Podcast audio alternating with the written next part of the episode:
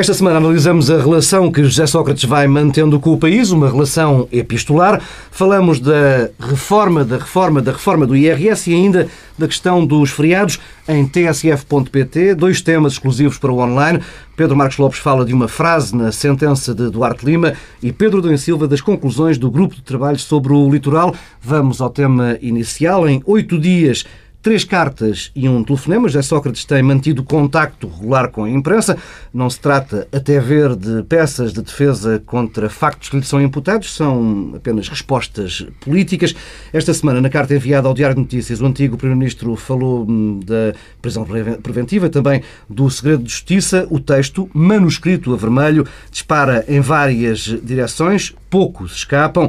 Eh, Sócrates diz, por exemplo, que o sistema vive da cobardia dos políticos, da cumplicidade de alguns jornalistas, do cinismo das faculdades e dos professores de, direitos, de direito, aliás, eh, e do desprezo eh, que as pessoas decentes têm por tudo isto. Hum, Pedro Adão e Silva, esta semana vem confirmar que hum, está criado um sério problema para o Partido Socialista ou não era preciso essa confirmação? E estamos a falar de um problema político, obviamente. Pois, não, não sei se confirma. Hum, eu diria que o que aconteceu esta semana era uma coisa antecipável inevitável. Logo a seguir ao Congresso tivemos aquela resposta à RTP em que José Sócrates diz que não lhes vou fazer o favor de ficar calado. Não, desculpa. Eu, antes, a carta que tu recebeste eh, dizia que isto Sim, agora começou. Ainda agora começou. Um, eh, o que temos é uma coisa que me parece inevitável eh, e que estava inscrita logo nessa primeira carta, que é a politização, diria quase absoluta, do processo. Um, porque, de certa forma, o apelo para separar aquilo que era a vida do PS e o Congresso de um problema que envolveria apenas José Sócrates, quando esse apelo era feito, ao mesmo tempo havia uma contradição, porque se dizia que era um problema com contornos uhum. políticos. Um, e, e, e, e, o que tivemos com a sucessão de declarações é que o caso de José Sócrates é interpretado por José Sócrates, legitimamente, certamente, eh, como um problema sistémico da relação entre justiça, comunicação social uh, uh, e política. O, que tem várias consequências. Eu devo dizer que a primeira eh, das quais, antes das consequências para o Partido Socialista, é que eh, eu acho que a carta tem uma virtude que é a virtude de colocar o dedo numa ferida que ninguém quer tratar. Hum. E qual é a ferida? É discutir politicamente a justiça em Portugal.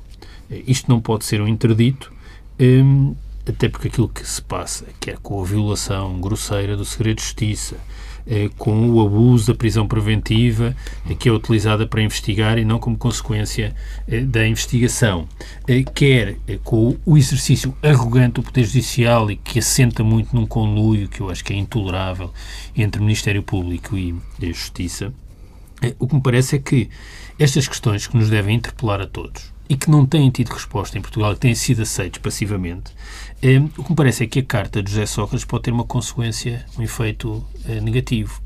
É que eh, podem bem hipotecar aquilo que eu acho que podia ser uma derradeira oportunidade para discutir a justiça. Pode ser essa a consequência. É, é que é importante ter, de facto, noção das proporções. Ehm, eu até agora tenho visto uh, um conjunto de declarações de José Sócrates que questionam o sistema, mas essas declarações não têm sido acompanhadas uh, por uh, respostas cabais a, acusações concretas. Enquanto isso acontece, isto acaba por ter um efeito de revelação também. é que se calhar não estamos face a um Dreyfus e que não é Zola quem quer. e, e essa é a consequência. Seja, uma consequência verdadeiramente sistémica. É que podemos estar mesmo a hipotecar eh, uma discussão eh, que devíamos ter, porque há muitas questões que precisavam de ser respondidas e que são questões substantivas e já sabemos o suficiente, até por reconhecimento, por exemplo, daquilo que foi dito eh, por José Sócrates na carta à RTP, se não estou em erro, ehm, e que por si só, para mim, parece uma coisa intolerável para alguém que foi Primeiro-Ministro, que é reconhecer que viveu numa casa emprestada por um amigo que é construtor civil durante um período em Paris. Eu acho que isso por si só hum. é uma coisa intolerável para alguém que foi Primeiro-Ministro e inexplicável. E, portanto, eu gostava de respostas às questões substantivas, porque é isso que dá capacidade para discutirmos as questões formais e que são muito importantes. E a consequência de todas estas cartas é fragilizar a discussão no espaço público e a discussão política dos temas da justiça. José Sócrates é isso que pode estar a conseguir. Se calhar o tema do PS podemos deixar para a próxima Deixamos volta. Daqui a pouco. Pedro Marcos Lopes. Para onde é que queres que comece? Bom, então eu vou, antes que tu respondas. Uh, eu, quando olho para as cartas que José Sócrates envia para, enfim, para os portugueses e para a comunicação social, tenho muito. Não, não consigo olhar para elas como uh, peças, uh, enfim, políticas, mas como peças inteiramente pessoais.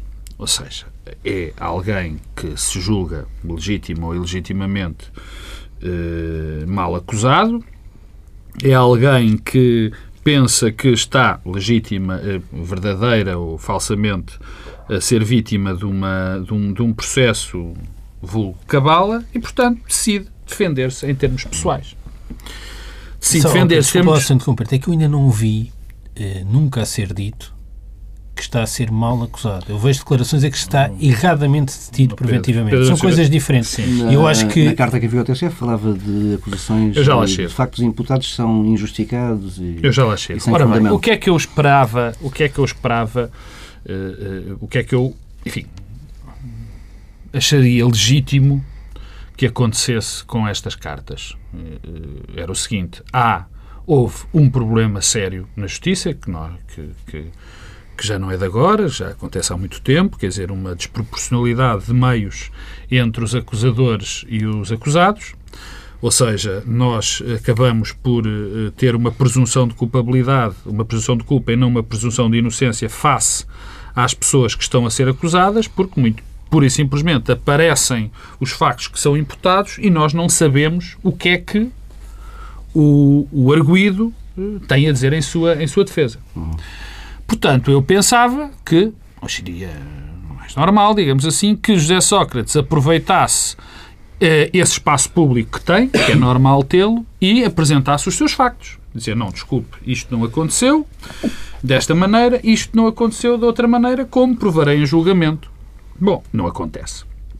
O que José Sócrates optou por fazer foi fazer eh, declarações que, na minha opinião, têm eh, muito sentido eu não chego, agora falo por mim, não chego tarde a esse debate, eh, e tenho que reconhecer que o Pedro Adão e Silva também não, não chegamos tarde a esse debate. Muitos dos problemas que são aqui levantados por José Sócrates foram problemas, enfim, que, que eu, por exemplo, já falei várias vezes sobre eles, mas há aqui um, uma questão.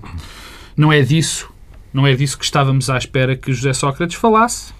E também há algo que tem que ser dito. Eu sei que eh, José Sócrates, por ele próprio, não conseguiria mudar a maneira como a justiça está organizada, ou sequer, enfim, os grandes dossiês, como a questão do Ticão, a questão do segredo de justiça, ele por ele próprio, a dessa má relação entre os órgãos de comunicação social e a justiça, ele não conseguiria resolver esses problemas sozinhos. Mas, enfim, teve a oportunidade, durante a sua longa carreira política, de fazer uma contribuição mais forte, na minha opinião, sobre este tema. Bom, e já agora, eu não me posso esquecer, não diretamente José Sócrates, mas o Partido Socialista, eh, não se pode esquecer que há um acordo, que foi um acordo entre o PS e o Partido Social Democrata em 2007 sobre a justiça, que permitiu, por exemplo, algo que eu acho que é eh, uma perversão do sistema, que é uh, o ticão e esta possibilidade e esta alteração do princípio, que na minha opinião é o que aqui está em, em, em causa, uh, o princípio do juiz natural,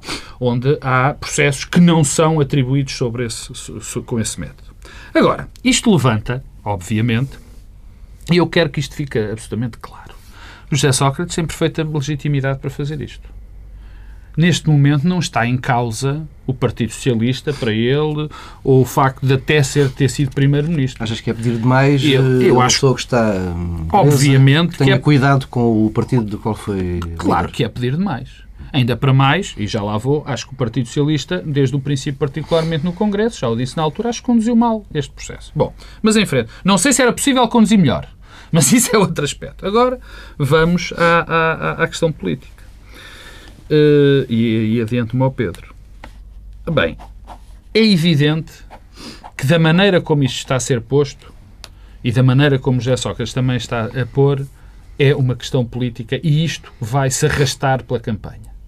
Mas, quer José Sócrates não o fizesse, permanecesse calado, quer falasse, o problema político iria lá estar e a questão política iria permanecer. Deixa-me só, uhum. deixa e depois já lá, lá, lá, falas com o Pedro Nunes Silva sobre também o seu Partido Socialista. Ora bem, ao contrário do que se pensa, muitas vezes, então, ouvi anteontem o, o, Pacheco para dizer, e concordo, enfim, perfeitamente, não há, quer dizer, nós não podemos pensar que há setores estanques na comunidade. Todos, toda, todas as coisas, toda, todos os fenómenos se interchocam e é muito difícil de, de fazer com que este processo não tenha implicações políticas para o Partido Socialista, para o Partido Social Democrata, para o CDS, para toda a gente. Não vale a pena pensarmos que isso aconteça. Por isso, aliás, o próprio tema de campanha do Partido Social Democrata e da coligação, qual é que ia ser?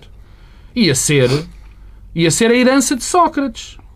Eu, nesse aspecto, a, a, coligação até não é apanhada, não, não, se, pode, eh, não, não se pode acusar de, de falta de, de, de, coerência, digamos assim. Ia ser essa a campanha. E a outra parte da campanha, pré-anunciada por, pelo Primeiro-Ministro na entrevista que deu, ia ser a luta contra a corrupção. Portanto, isto, ia ser isto. Ia ser isto que ia acontecer. Agora, é facílimo, é facílimo, agora, acontecer uma coisa. Cada vez que o Partido Social Democrata diz Sócrates, as pessoas, é, é, inevitável que as pessoas não pensem só em política, mas pensem só no processo. Portanto, o processo está contaminado. Qual é o grande problema disto? Qual é o grande problema disto? É muito fácil. Não se vai falar de política para o resto até o dia das eleições. Pedro Adão Silva, eh, impactos no Partido Socialista? Bem, o, o, primeiro é que não sabemos até que ponto isto pode ter um efeito inibidor até de Sócrates ser um tema eh, político eh, em cima da mesa durante a campanha. Um, portanto, pode haver, por estranho que possa parecer, isto até pode ser libertador um, e inibir um, que, que os partidos falem uh, de José Sócrates. Agora, eu, eu, devo dizer que acho que é impossível uh, o PS uh, não ser apanhado pelo processo Sócrates.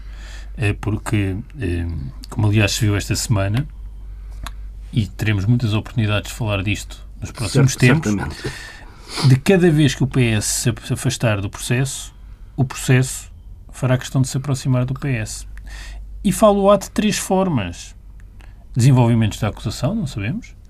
Eh, notícias insidiosas, tivemos esta semana já uma, uma, coisa absurda do financiamento da campanha hum. das primárias de António Costa. Portanto, haverá sempre notícias insidiosas. Foi confirmado pelo. E então? Mas foi confirmado. E, e então? Mas está confirmado. Dizer, Sim, mas então aquilo tem algum.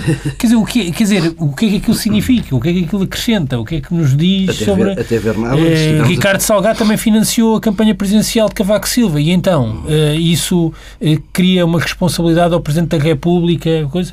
Oliveira e Costa também, quer dizer, se, se vamos por aí essa ideia leva-nos por caminhos que são, na verdade, não é um beco sem saída, é mesmo um precipício. Portanto, é, confirma-se então. Há tanta coisa que se confirma do ponto de vista. Quer dizer, as pessoas são livres de financiar campanhas. Sim. Pronto. E, e uma pessoa que não conhece um terceiro, que é candidata a uma coisa, tem de saber se no futuro essa pessoa vai estar envolvida aqui. O Ministério Público tem de comunicar aos então, candidatos a cargos políticos quem é que está a ser investigado para eles depois verificarem a sua lista de candidatos. Isso não tem qualquer sentido. Mas só para mostrar como notícias desse género, que são verdadeiramente insidiosas eh, e que fazem as delícias de muita gente, eh, aparecerão. Mas, se não for suficiente eh, os desenvolvimentos da acusação, as notícias insidiosas, as escutas que acabarão por aparecer, o próprio José Sócrates encarregar-se-á de chamar o PS para, para, para o processo. Já vimos que sim. Já vimos que sim. Agora, e a carta desta semana mostra isso, não é? No fundo, há ali. Hum, como o Congresso não tomou, eh, não tomou como suas as dores de Sócrates, parece-me que há ali uma vontade de uh, que isso Sim. aconteça. O que eu acho que é humano, aliás. É compreensível. É compreensível. Agora, eh, o, o Marcelo Rebelo de Sousa dizia uma coisa logo no fim de semana a seguir à detenção um, que me parece que tem um fundo de verdade. Que disse que, bom, se António Costa resistir a tudo isto e ganhar as eleições com o processo Sócrates às costas, é um gênio. Eu não sei, acho que a questão não é saber se é uh, um gênio ou não, um, porque, um, mas há uma coisa que, que, que, é evidente, quer dizer, o conjunto de de desafios que se coloca são de tal forma exigentes que eu acho que não vai ser possível lidar com eles assim assim. Ou António Costa fracassa mesmo, eh, ou tornar-se-á eh, um líder carismático. Eh, e reparem, não há pessoas carismáticas. Há momentos carismáticos que criam oportunidade para os líderes se revelarem como carismáticos. Infelizmente a história da Europa nos últimos anos não tem dado razão. Pois, não, pois, porque não tem exatamente. tem havido aí muitos momentos e. Muitos momentos mas não parece, não parece ninguém à chamada. Não, isso é verdade, isso é verdade. Mas ainda assim isso não, não infirma a asserção de que eh, os, os, momentos carismáticos. Porque isso só diz que não, não, houve momentos carismáticos e não apareceram líderes carismáticos. Pronto. O estranho seria se houvesse líderes carismáticos, mas não tivesse havido um momento carismático. Bom, mas o que é que isto, que consequência é que isto tem? Bem, desde logo baixar as expectativas. Repare, nós estávamos aqui sempre a falar em relação a António Costa, uma espécie de passadeira vermelha, eh, em que hum, tudo seria fácil e seria oferecido uma bandeja a vitória. E vai ter de pedalar, não é? Vai ter de pedalar hum, e isso também baixa eh, as expectativas. Mas tem uma consequência na gestão do caso Sócrates. O que é que o PS fez até agora? E fez de uma forma que António Costa tem passado os testes com louvor e distinção, diria mesmo. Porque toda a gente tinha a expectativa que o Congresso seria marcado por uma espécie de catarse coletiva. Quer dizer, os jornalistas andaram todos a picar as pessoas que estavam no Congresso. Uma, uma vez saía da boca de alguém uma frase. Zero. Mas demorou três dias a estragar. Bom, não, mas está bem, mas lá está, mas não foi, mas não foi, não foi quer dizer, veio do lado. De acordo, Bom, mas. Mas, ou seja, António Costa teve aquela posição, não é? Uma posição minimalista que teve uma pequena nuance no Congresso com o choque brutal e com a confiança na justiça, assim, coisa que aliás vem respondida na epístola de Évora. Um, é uma das coisas que vem lá, não sei se repararam, uh, vem um remoque a António Costa por causa uh, do que foi dito. Mas, como eu acho que neste caso não vai mesmo ser possível, como aliás em muitos, separar a política da justiça, isso vai obrigar uh, o Partido Socialista uh, e António Costa a uh, evoluírem na sua posição. Encontrar um discurso sobre o caso ou sobre a justiça? Não, não, não. Relação, Bom, não sei. Não sei. O que eu sei é que é uma ilusão pensar que nos próximos 12 meses ou até mais o PS vai poder continuar esta, a dizer eh, há uma questão dos afetos e tal, mas a política é uma coisa separada e confiamos na justiça. Na, na quinta-feira, confrontado com, com a carta, eh, António Costa limitou-se a sorrir e a dizer que não comenta esse assunto. Pois, não, não sabia. Hum, bem, desde logo isso tem um efeito, é que limita a capacidade de António Costa e do Partido Socialista a falar de outras de coisas. Dizer, eh, o Governo está a falar do IRS, outras coisas e tal, e o que vemos é António Costa a não poder responder a perguntas eh, e um conjunto de socialistas todos os dias a aparecer à aposta eh, do estabelecimento prisional de Évora. Portanto, isso por si só tem um efeito. Mas o que me parece importante... benfiquistas também. Benfiquistas. Hum, Agora. Poderia comentar muitas coisas em relação a isso, mas é não. Agora, o PS vai ter de mudar, o PS não vai poder ficar neste discurso. E o momento em que mudar vai ser um momento eh, radicalmente diferente. Porque o que é que a mudança vai ter de sugerir? Um de dois caminhos. Ou o PS abraça o caso e toma o caso como seu, ou o PS se afasta mais do caso por relação à posição em que está. Qualquer das duas opções tem custos e tem custos. Agora, Afastar do caso uh, implica uh, uma quebra brutal com aquela figura que está definida e que foi líder do partido. Certo, mas, bom, não sabemos também, pode ser a próprio José Sócrates a afastar-se uh, do PS e afastar o PS do caso. É uma possibilidade.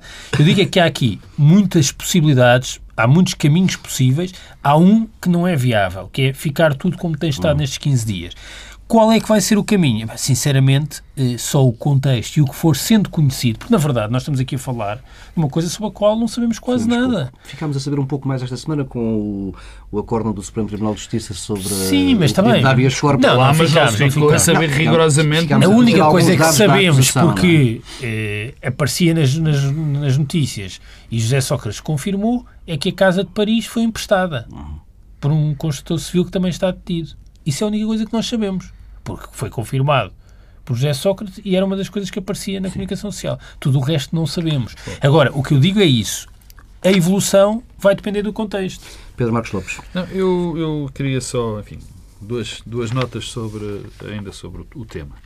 A primeira é que eu nunca uh, embarquei na tese de que o Congresso tinha sido fantástico, tinha tudo corrido muito bem, não se tinha falado em nada, uhum. porque, quer dizer, porque era tentar, é, é, estávamos a esconder, a tirar poeira, o Partido Socialista teve a, tirar poeira para debaixo do tapete, que facilmente depois se levantou tá e aquilo se espalhou isso, não invalida que o Congresso tenha corrido bem. E, e eu que, acho... Em que é que isso invalida que o Congresso Não, não, é muito simples, porque o Congresso por ele próprio não existiu. O que existia era o processo que estava anexo ao Congresso. Mas permitiu dar um sinal uh, sobre a relação do PS e da Pedro, muito bem. Mas este processo não se podia desligar do Congresso. E foi, uma tentativa artificial e que, enfim, correu bem naquela altura, mas já sabia que ia correr mal lidar. Dir-me-ão, bom, se António Costa chegasse ao Congresso e dissesse, bom, quero mandar um abraço ao, ao ex-líder do Partido Socialista, José Sócrates, eh, eh, tem a nossa solidariedade, mas a justiça é o que é da justiça, a política é o que é da política. Será que as coisas teriam corrido melhor? Não, não sei. Não há contrafactual. Não há contrafactual. Não há contrafactual. Mas eh, é evidente que o Partido Socialista não vai poder ficar eh, muito tempo eh, com esta linha que tem agora. E há alguns factos, e não vale a pena fingirmos que eles não existem, que contribuem para que esse problema esteja cada vez mais premente para António Costa. Quer dizer, há algo que toda a gente pergunta e começa a ser uma coisa que ninguém quer, enfim, responder muito bem ou nem sequer perguntar. É quando é que António Costa vai visitar José Sócrates? Quer dizer, é, é, parece quase uma pergunta de, de, Peço desculpa aos nossos ouvintes, da treta, mas é. E é um caso que se aprofundou com a visita agora do, já de dois ex-líderes do Partido Socialista, José Sócrates. Jorge uh, uh, António Guterres e Mário Soares. Bom, e portanto, quer dizer, é, são factos. E a maneira de como se lidar, eu acho que o, o, Partido Socialista, eu acho que José Sócrates, neste momento, é de uma forma absolutamente legítima, quero reafirmá-lo, está-se a tentar defender.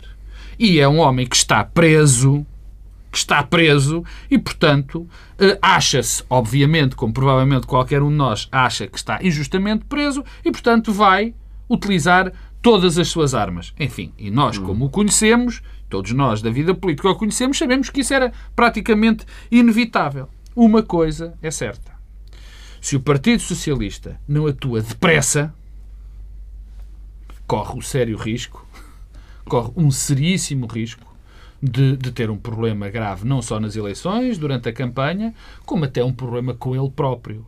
Porque esta, o poder, eu no Congresso disse isso e volto a dizer, o poder é simpático. O poder transforma muitas coisas. É evidente, o que me pareceu é que foi só o poder que permitiu que ninguém falasse do nome de José Sócrates naquele Congresso. Porque, de facto, de repente, apareceu algo que se te interpõe entre o poder e o Partido Socialista. Se não fosse José Sócrates, seria uma passadeira vermelha. Todos nós já o anunciávamos. Neste momento, José Sócrates tornou-se um empecilho a isso acontecer. E, portanto, eu até julgo que eh, há uma probabilidade muito grande do Partido Socialista, digamos, eh, eh, tirar do caminho José Sócrates, alijar José Sócrates, porque o poder está ali mesmo à boca e ele pode ser um empecilho. Algo que não aconteceria, tanto no PS como no PSD, que são partidos de poder, se o poder não estivesse tão próximo, não existissem eleições tão próximas. Havia muito mais riscos de se tomarem as dores e, e, tornar este processo muito mais político. Vamos eh, mudar de tema, porque já vai adiantada a hora. Esta semana tivemos mais uma reforma do IRS. Estamos de manhã. Pelas minhas, contas, pelas minhas contas, é o segundo pacote de alterações ao IRS. O terceiro, se contarmos com as propostas iniciais da, da Comissão para a alteração ou para a reforma do IRS. Na votação ontem de manhã ficaram claras as posições eh, entre a maioria e a oposição. PSD e CDS garantem que há um alívio fiscal, a oposição diz que não. Eh, e entendimentos entre a maioria eh, e o Partido Socialista, nem vê-los. Hum, Pedro Adão e Silva, hum, isto é demonstrativo da forma como se vão como se toca num assunto tão sensível. Temos um código do IRS que já não sabemos bem o que é que ali está de, de, de alterações. Bom, eu devo dizer que tenho muita dificuldade em acompanhar um, o ciclo IRS, quer dizer, um ciclo curto IRS no último mês e meio, vá, de dois meses Sim, no mas isto máximo. agora foi em, foi em poucos dias. Oh, Pedro, isto foi em dois dias. Não, eu sei. Não, eu sei, mas, também temos que- mas é que isto não, não foi em dois dias, porque isto começou com o Sim. Orçamento de Estado, não é? É, Eu acho que isso, aliás, é exemplar, esta, esta coisa do atrapalhada do IRS, é exemplar da ação deste governo. É mais um exemplo que combina uma coisa que, que está sempre presente, que é um desastre na substância, nas opções e na forma. Hum, repara, isto foi apresentado como uma grande reforma estrutural e que era neutra eh, do ponto de vista. eh, ninguém seria penalizado e, portanto, não haveria subida de impostos no orçamento. Depois eh, percebeu-se que afinal havia, que era para compensar o- os impostos verdes e, portanto, haveria. Criou-se a cláusula de salvaguarda. Bom, cláusula de salvaguarda. Há um dia em que Passos Coelho diz: Bom, vamos ter aqui uma cláusula de salvaguarda que serve para quê? Para garantir que ninguém é prejudicado. E, portanto, nós, quando íamos preencher hum, o, o IRS relativo a 2015, tínhamos de optar pela solução que não nos Pois, mas prejudicasse. percebeu-se, entretanto, que o sistema informático Pois, da- das lá. finanças não aguentava essa generosidade. Bom, não, mas, mas não é só a questão da generosidade, é o absurdo disto, não é? Quer dizer, eu podia escolher ser penalizado. Portanto, há aqui um lado, hum, quer dizer, eh, masoquista, em que as pessoas escolhem, dizer, ah, não, eu posso escolher não ser prejudicado, mas vou, vou isso. escolher ser prejudicado no IRS. Bom, não sei bem eh, onde é que vinha esta generosidade toda, eh, mas isto acontece. Depois percebe-se que podíamos estar perante um novo sítios, não é? Sim. Colapso do sistema financeiro. Afinal, cai a cláusula de salvaguarda. Eh, Cai a cláusula de salvaguarda e entram 40 propostas de alteração. Aparentemente, o Primeiro-Ministro não sabia que tinha caído a cláusula de salvaguarda. Hum, e entram estas, estas propostas todas. Bom, e sobre as propostas e aquilo que está eh, no fim em cima da mesa. A primeira coisa é que eu não posso tomar como boa esta hum, sensibilidade à família de última hora do governo sem olhar para aquilo que é o contexto hum, da política para a família do governo nos últimos anos. Dizer, é, com os cortes nos abonos, no rendimento social de inserção, é, no- no- no- nas atividades escolares depois do horário escolar, os ATLs, tudo isso, com os aumentos do IRS, com, com o horário de trabalho, hum, por exemplo, na função pública. Estas coisas é que têm impacto para a vida das famílias. Com o desemprego. Agora, de repente, o governo quer resolver tudo, desagravando em 150 milhões as famílias com filhos, do ponto de vista fiscal. O problema é que quando faz isto, lá vem a ideologia e a ideia e o modelo de família. E a ideologia como? E o modelo de família como? Bom, é que a verdade, esta eh, medida é muito regressiva. Porque o que o governo faz é a mesma família com um filho que recebe 5 mil euros por mês tem um benefício que é maior do que a mesma família que recebe 2 mil euros por mês. Esta é que é a questão.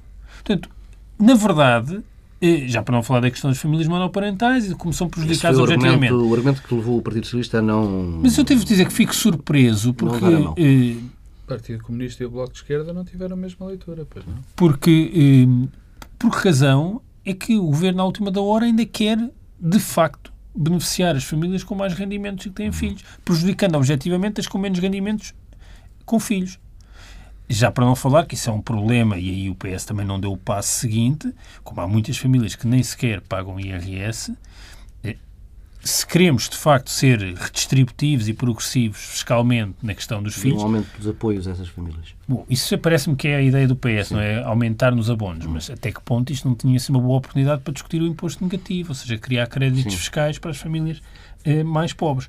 E, portanto, já agora era uma oportunidade para introduzir outro tema na agenda. Agora, devo dizer que, no fim, o que é que se percebe? Uma enorme salganhada e confusão do lado do Governo, o Primeiro-Ministro descoordenado com, com o Secretário de Estado dos Assuntos Fiscais, que é do, do CDS, portanto, descoordenação, eh, uma, uma ideia que peregrina que apareceu que foi aquela cláusula de salvaguarda, o sistema com riscos de ruir outra vez. Portanto, é, é a mesma história de sempre, dos sítios, da, da colocação dos professores, é sempre a mesma. Pedro Marcos Lopes. Bom, eh, as trapalhadas às vezes conduzem a um fim melhor do que, se começou.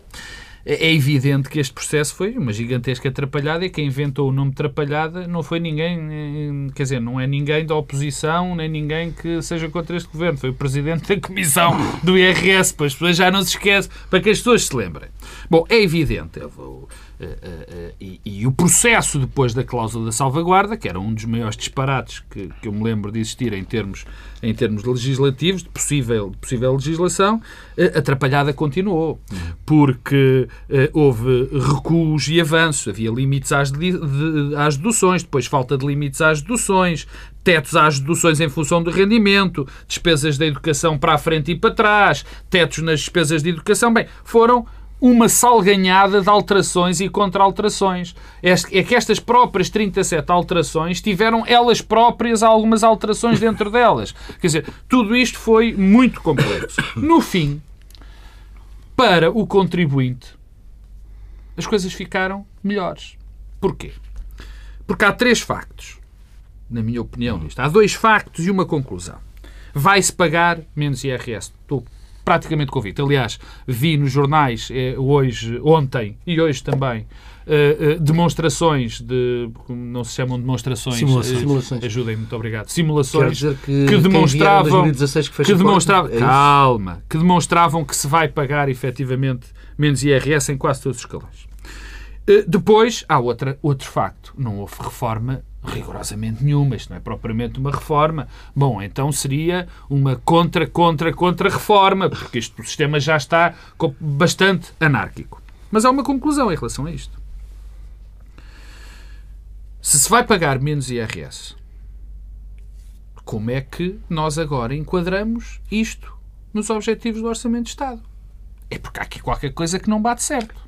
Se baixa a receita, e isto parece que está relativamente provado, o próprio governo diz, se baixa a receita, então nós temos um orçamento que em dezembro já se está a prever que não seja cumprido. E não é por projeções económicas, nem uh, perspectivas do que se vai passar. É, não vai acontecer. Se as eleições. Que se, Ora bem, é o não se lixa as eleições. Portanto, quer dizer, são essas. Vamos pagar de facto menos IRS, atrapalhadas até menos, ajudar. Mas vamos pagar menos de forma diferenciada, não é?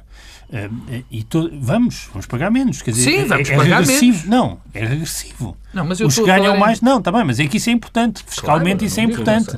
É que baixar os impostos é diferente baixar os impostos de forma progressiva ou é baixar os impostos de forma regressiva, tá bem, por um esse, lado. Tá bem, e por outro, deixa-me só dizer uma coisa em relação à negociação e ao compromisso. Dizer, esta ideia de que é possível, num ano de eleições, haver entendimentos e compromissos é de uma enorme ingenuidade e não serve para nada.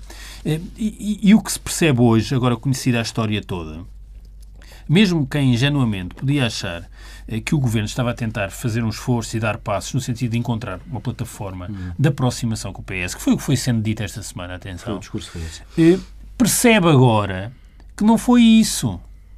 Os passos que foram dados foi para resolver uma para atrapalhada interna ao Governo e ao Conselho de Ministros. Vamos, uh, mas que efetivamente aproximou-se de algumas propostas do PS. Não, está bem, mas estou a dizer o motivo. O motivo. Ah. Pedro Marcos Lopes, Pedro Silva, vamos para o último tema. Na semana do 1 de dezembro regressou a polémica à volta hum, do, da reposição dos, dos feriados. O, o, CDS abraçou o tema, eh, depois de Ribeiro Castro, curiosamente, ter dito durante as cerimónias oficiais que eh, devia ser quem eh, provocou o lixo a limpar esse lixo político, falando, obviamente, do fim do feriado do 1 de dezembro. Um, o, o, tom, o, o, tema vai ser discutido daqui hum, por uma semana no Conselho Nacional do CDS. O Primeiro-Ministro já disse que essa não é uma prioridade para hum, o Governo. Pedro Marcos Lopes. eu, francamente, eu, eu, Ainda bem que me perguntas isso, que é sempre uma coisa que se diz quando não se vai responder exatamente àquilo que, que se foi questionado. Deixa-me enquadrar esta, esta, esta proposta do, do, do CDS com duas frases que, que eu li na imprensa quinta-feira. A primeira foi uma frase de Paulo Portas que diz assim: mais força para o CDS podia significar melhores políticas. E outra que tem a ver do António Pires Lima, que disse, uh, uh, não sei onde ele estava, salvo no Dubai ou nos Emirados, não, não faço ideia, uh, longe, em que quando lhe perguntaram o que é que ele dizia sobre, sobre o que é que ele achava sobre a tolerância de ponto que o governo vai dar no Natal e no Ano Novo, ele perguntava tolerância de ponto? Está a dar uma novidade. Bom, quer dizer, eu acho que estamos aqui perante um, um, um, um fenómeno que me, me, leva para aquelas histórias que nós contamos às crianças, no meu caso contava, porque os meus já não ouvem isso, que é quem quer casar com a carochinha. Quer dizer, o, partido, o, o CDS já está em plena campanha eleitoral. E está numa campanha eleitoral completamente desligado do PSD. Quer dizer, isto vai, vai também se vai ter de resolver rapidamente isto. Porque eu já aqui o disse e volto a dizer, o CDS é, teoricamente, um possível aliado ou um possível partido que se vá coligar com o Partido Socialista. Parece-me ou o PSD ou o CDS. E no caminho que está a, a, a, a, ser percorrido, até por alguns erros, na minha opinião, da estratégia de António Costa, mas falaremos nisso noutra uhum. altura, só há duas soluções, parecem cada vez haver mais duas só duas soluções. Ou o PS, se ganhar as eleições, se coliga com o PSD ou com o CDS. E o CDS está a ter um caminho próprio para ser também um candidato a isso. Em relação a, a, a, eu, é só nisso, só neste aspecto, só nessa linha que eu enquadro as declarações, uh, esta proposta do 1 de dezembro. Que, convenhamos, é uma declaração não séria. Porque a questão que se levanta é esta. Uh, Acabou-se com o 1 de dezembro e com outros dezembros, teoricamente, para aumentar a produtividade. Quer dizer, então agora já a produtividade volta-se a pôr os feriados? Já está resolvido depois dos feriados? Quer dizer, isto não tem lógica. Portanto, eu recuso-me, ou, ou, pelo menos eh, eh guardo esta análise para, só para dizer que isto é, só se pode enquadrar quem é que quer casar com a carochinha. A é que eu não sei se é possível medir esse impacto porque a maior parte dos feriados abolidos nos últimos dois anos aconteceu não, mas... um sábado e um domingo.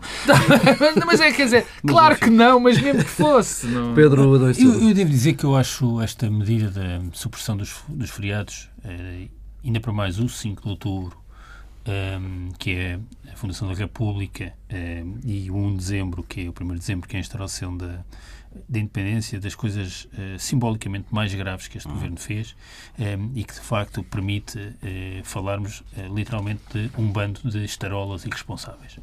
Um, há, há, um historiador, um, que é o Anthony D. Smith, que tem uma frase que, que eu gosto muito e que, e que, ajuda a perceber esta, esta questão, que diz sem memória não há identidade e sem identidade não há nação. Um, e, e e é evidente que, como todas as formas de identificação, eh, todas, eh, a pertença a uma nação eh, implica a partilha de um conjunto de referências a um passado comum. Hum. E, e, e, repara, é natural que em 2014 ou 2015 já não se celebre feriados que são distantes no tempo. Mas mesmo que essa componente da celebração popular se vá desfazendo, eh, isso não faz e não justifica a supressão eh, daquilo que é uma celebração institucional. De, de, uma memória territorializada, porque é a independência, o regime, a república, daquilo que é a nossa comunidade de pertença. E eu acho que isto foi uma coisa entre a leviandade e a responsabilidade, eh, a ideia de que é possível reconstruir até a identidade política e a memória de um país a partir eh, daquilo que é contingente, que é o governo de cada momento. Eh, de facto, dizer, diz tudo sobre, sobre, este, sobre esta gente mesmo. É que diz sobre esta gente. E, e, que mostra que esta crise foi mesmo uma oportunidade para brincar com o fogo. Dizer, na destruição económica e social, mas também na, decadência política e institucional daquilo que são os laços que nos unem. Um, e eu devo dizer que esta questão do 5 de outubro e do 1 de dezembro é, acho chocante. E acho que é daquelas coisas que devem ser repostas quanto antes, para de alguma forma apagarmos um, apagarmos este, isto que se passou uh, nestes últimos anos. Se para isso é preciso ceder ao taticismo do Dr. Portas, ceda-se ao taticismo do Dr. Portas. Agora, uh, quem não se celebra como comunidade tem dificuldades em existir eh, como tal. E é isso que está em causa no 1 de dezembro eh, e no, eh, no 5 de outubro. É uma coisa que está bem para além do governo de cada momento e é assustador que haja quem tenha tido responsabilidades no governo deste país e que não tenha percebido isso, sem qualquer ganho como se viu e como se verá do ponto de vista económico. Isto foi não, não mesmo. É, não é por aí. Foi só uma coisa simbólica e só uma coisa simbólica para dar um sinal à, à Troika, que é nós se for preciso, ajoelhamos-nos como país. Foi isso que este governo fez. E, portanto, acho uma coisa simbólica e de uma gravidade extrema e fico contente que o CDS tenha caído em si. Digamos que o Pedro... eu eu, eu partilho a questão da memória, mas acho que o Pedro se entusiasma quando acha que, eh, que, acha que não, há um então intuito podemos... de venda de pátria não, e desculpa, de perda serviu da identidade. Para quê? Isto serviu para quê? Para rigorosamente nada, para dar um sinal à Troika. Não, se nós abdicamos dizer... de defender... Pedro, Pedro. Ah, são uns tipos que são do governo, que, faz, que assinam que são ser membros do governo, acham que defender os interesses da nação Pedro. não é uma coisa relevante, Pedro, acho que não, eu, não merece ser eu. Eu assino completamente por baixo aquilo que tu disseste em relação à memória, à necessidade da preservação da memória. Perfeitamente. Então, Se acham disparo. Oh Pedro, como foram muito feitas muitas coisas, porque não sabia bem aquilo que estava a fazer. Não, porque quem não se dá ao respeito não merece ah, ser tá respeitado. Bem, mas não, porque... Quem não se dá ao respeito mas não merece não ser respeitado. Não consigo tirar a conclusão que há aqui uma, uma, uma febre de, de, destruição do país, que é o que se pode quase então, inferir então, pelas não, tuas mas palavras. Não é, uma, não, é alguém que está disponível para se ajoelhar, para agradar a, a outros. Foi isso que aconteceu, só isso é que explica. Como isto não tem nenhum ganho material, é só simbólico. Não, e quem não enganado. Tem, mas quem não, mas quem não tem é que tem ganho material. O disparate é não, mas eu nunca é vi esse. essa tese provada em ah, lado nenhum. Não, porque sempre se disse... Claro que não, mas isso foi exatamente o que eu disse. A tese é que havia aqui uma, uma melhoria de produtividade que era um disparate completo. Mas quem não, mas percebe, daí... quem não percebe o que está em causa numa questão destas, de facto, não Sim, tem... Eh, é não está coisa. à altura das responsabilidades. E devo dizer já agora, para terminar, porque eh, isto quem governou não foi só o governo. Houve um Presidente da República é um Presidente da República que permitiu que, por razões inexplicáveis, se pusesse fim a, a feriados que têm uma, uma, simbologia particular, que é, eu repito, é a independência do país e a instauração do regime. Que vivemos acho isto, de facto, diz muito sobre os personagens que nos governaram e que tiveram responsabilidade e, e ajuda a compreender também o descrédito eh, e a desconfiança das pessoas em relação às instituições e aos seus protagonistas. E com a tua indicação, Pedro Adão Silva, fechamos eh, esta edição de Bloco Central eh, em tsf.pt, vale a pena lembrar, eh, temos temas exclusivos para o online. Pedro Marcos Lopes vai falar de uma frase na sentença de Duarte Lima e Pedro Adão Silva das conclusões do Grupo de Trabalho para o Litoral. Até para a semana. Pedro Adão e Silva, um relatório de uma, do Grupo de Trabalho sobre o Litoral com conselhos para os próximos anos para cuidarmos da nossa costa. É conselhos que eh, representam uma ruptura e uma mudança profunda com aquilo que tem sido a forma de gerir eh, e responder às investidas do mar e à, e à, subida do mar, do nível do mar em Portugal eh, nas últimas décadas. Devo dizer que é um, um relatório muito corajoso e que toca eh, uma questão que, que, está longe de ser conjuntural eh, e que era importante que tivesse uma resposta e que tivesse recursos eh, adequados para lhe responder. Eh, este, este, grupo de trabalho litoral foi criado eh, não há muito tempo, há um ano, cerca de, desse, de, desse tempo, e foi criado num contexto de crise porque foi na sequência das investidas Sim. sucessivas do Hércules que eh, o ano passado, como nos recordamos todos, eh, o mar teve eventos extremos eh, sistemáticos ao longo do inverno, com eh, povoações eh, muito atingidas, com destruição eh, de, da orla costeira em muitas regiões do país. E, portanto, na sequência desses eventos foi criado este grupo de trabalho, entretanto foi suspensa a revisão do plano de ordenamento da orla costeira. Eh, e eh, qual é a preocupação? É que há aqui uma transformação gradual, mas que se tem acentuado. O nível do mar tem subido a um ritmo bastante intenso nos últimos anos. Os sinais de erosão costeira são imensos.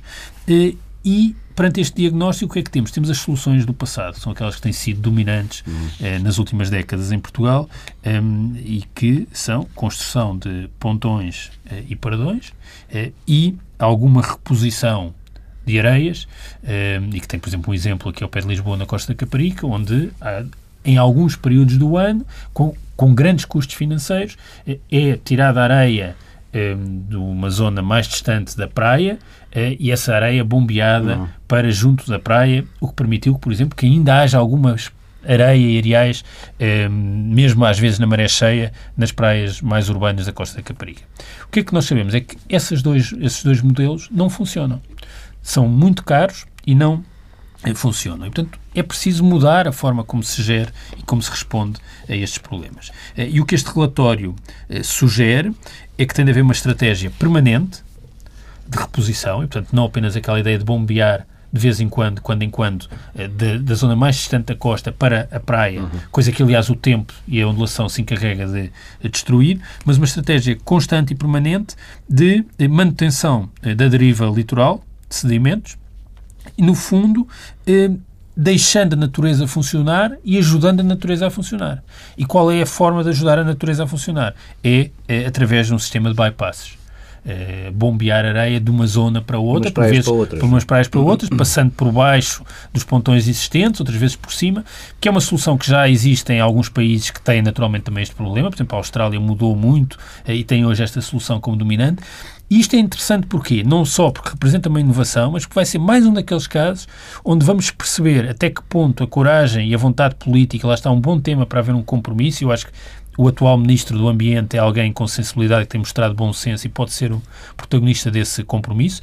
Um compromisso porque as empresas que estão eh, eh, instaladas no mercado e que lidam com estes problemas estão formatadas para construir pontões e uhum. perdões. Portanto, isto vai implicar mudar também o modelo de negócio de todos aqueles que... E reparem, isto é uma coisa como, eh, que vai ter necessariamente muitos recursos financeiros, porque a questão é, é muito necessária num país como Portugal, e portanto vai obrigar também uma mudança no paradigma das empresas. Ora, isso não se fará, não será o mercado a fazer isso. É mais um daqueles casos. O mercado encarregar-se-á de não fazer nada, continuar a construir pontões e paradões, porque compensa financeiramente para as empresas e porque é aquilo que estão habituadas a fazer. Não há aqui nenhum lado é perverso. Zona, zona de conforto. É o que estão habituadas a fazer.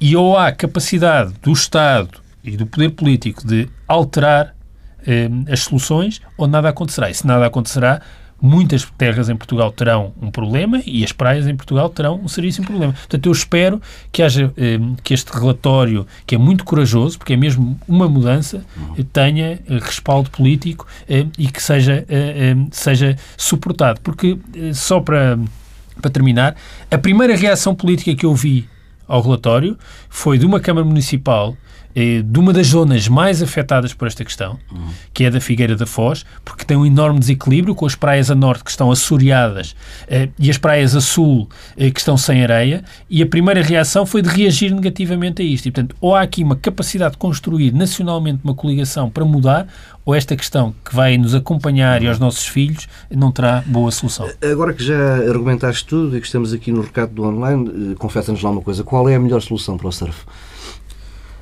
Repara, isso não, não, não, há, não há boa resposta para isso. Quer dizer, hum, é, é, é verdade, e então faço uma confissão, que é, esta solução do bypass começou a entrar na agenda do debate público em Portugal, muito arrastada pelo surf, por via das experiências australianas uhum. e das alguma, algumas associações, particularmente ativistas, como seja o SOS Cabedelo, que é da Figueira da Foz, na defesa eh, desta solução, mas por absurdo que seja, para o surf até pode ser boa solução eh, inundar completamente eh, algumas eh, vilas próximas do mar, porque pode quebrar uma boa onda. E se o surf não tem rigorosamente nada a dizer. O que, não, dizer, podemos ter, por absurdo, podemos ter uma boa onda na zona urbana de Carcavelos daqui a 50 anos. Nada nos, isso não tenho meu para acabar com o surf. É, são perigosos. Isto, isto é questão, eu, eu, acho que isto, a questão não tem mesmo a ver com o Sim. surf, tem a ver, a ver, com um lado com a preservação das praias, as praias que nós conhecemos continuarem a existir, terem areia, uhum. podemos frequentá-las eh, e eh, a zona costeira estar protegida. O surf até podia, por absurdo, beneficiar uhum.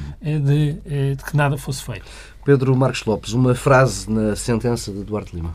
Eu gostava muito mais de falar sobre praias. Mas não. Surf não posso, nunca fiz, não. Hum,